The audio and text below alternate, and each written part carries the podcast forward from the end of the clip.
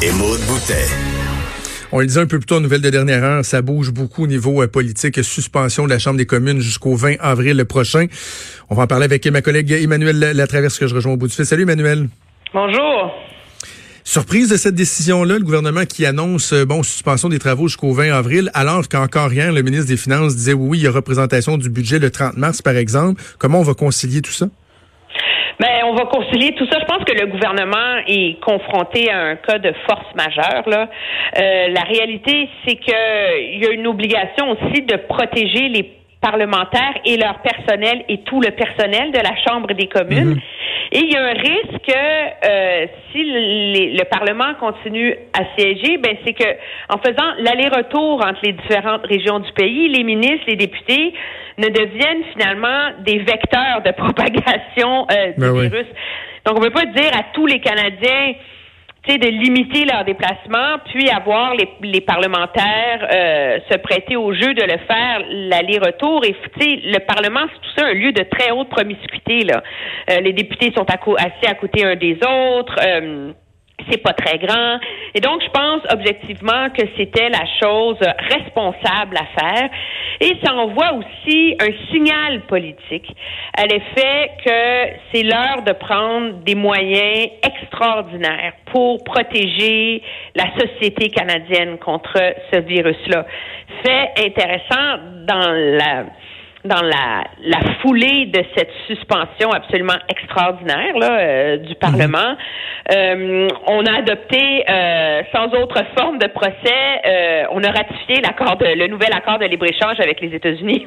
Ah oui, c'est oui, il est bonne, en fait, une bonne nouvelle. maintenant et le Sénat doit l'adopter cet après-midi pour qu'il ait force de loi, pour pas que finalement l'avenir de cet accord-là soit comme pris en otage par les circonstances extraordinaires et imprévisibles qui viennent avec le coronavirus.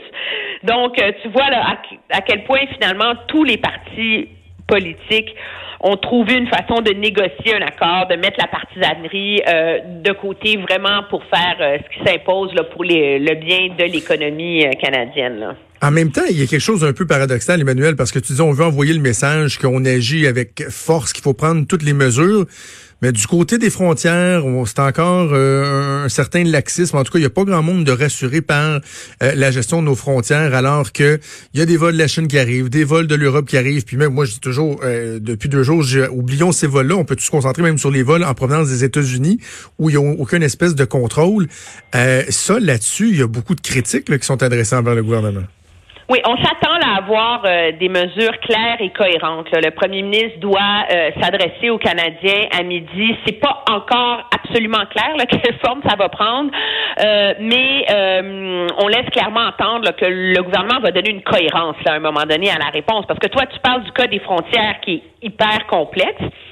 Et moi, je m'excuse, mais hier, c'est hallucinant d'entendre les ministres du gouvernement dire Nous avons resserré les mesures aux frontières. C'est comme ben vous êtes les seuls à l'avoir vu, là, parce qu'il aucun voyageur qui est rentré à Dorval depuis une semaine qui a vu un resserrement euh, des, des mesures. Les gens se font poser une question, êtes-vous malade? Puis on leur donne un pamphlet, là.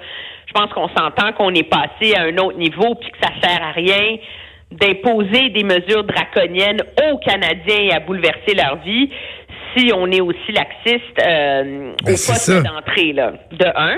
De deux, le problème de la frontière avec les États-Unis, là, ça, je pense que c'est, il faut le reconnaître, un casse-tête monumental pour le gouvernement, ah à deux niveaux. D'un, est-ce qu'on interdit les vols venant d'Europe? Euh, pour faire plaisir, pour emboîter le pas à ce qu'ont fait les États-Unis, pour pas que le Canada devienne un espèce de point de transit, une plaque tournante des gens qui veulent rentrer euh, aux États-Unis. Mais de deux, qu'est-ce qu'on fait avec la frontière entre les États-Unis et le Canada? Parce que je partage ton opinion que le, risque de transmission des États-Unis est monumental, tu sais. Ah oui. Je veux dire, dans un pays où les gens n'ont pas les moyens financiers de, financiers de se faire tester.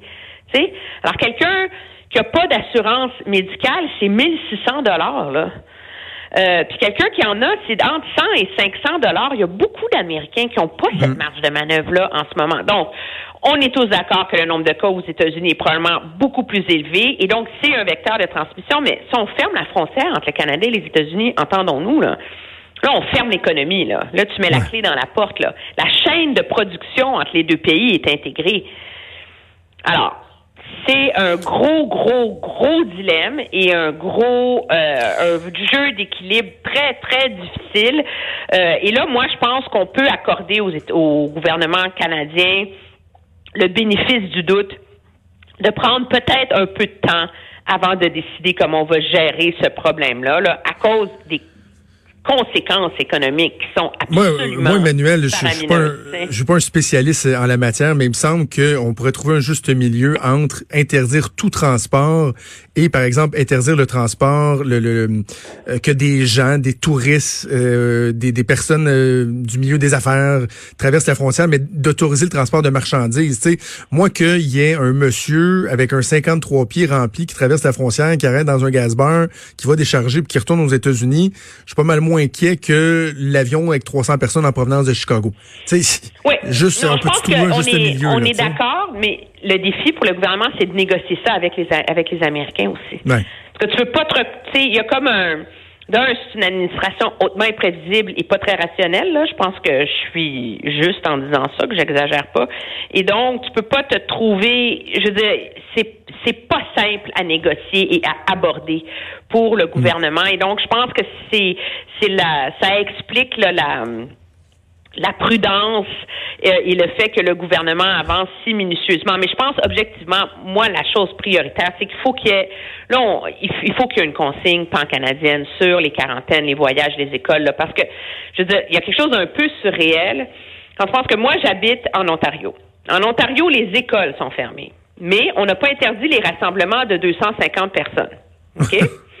Puis moi, je m'en viens travailler à Montréal, où les écoles sont pas fermées, mais où les rassemblements de 250 personnes sont interdits. Mais, mais, mais là-dessus, Emmanuel, il y a une nouvelle de dernière heure qui, est, mm-hmm. qui est tombée. Là, le premier ministre Legault va annoncer la fermeture de toutes les écoles. C'est l'agence ben qui l'a sorti pour les deux prochaines semaines. Je l'avais dit en ouverture de show. C'était, c'était la suite logique, mais ça va être confirmé à 11h30 ce matin. Mais c'est le même problème pour les voyageurs.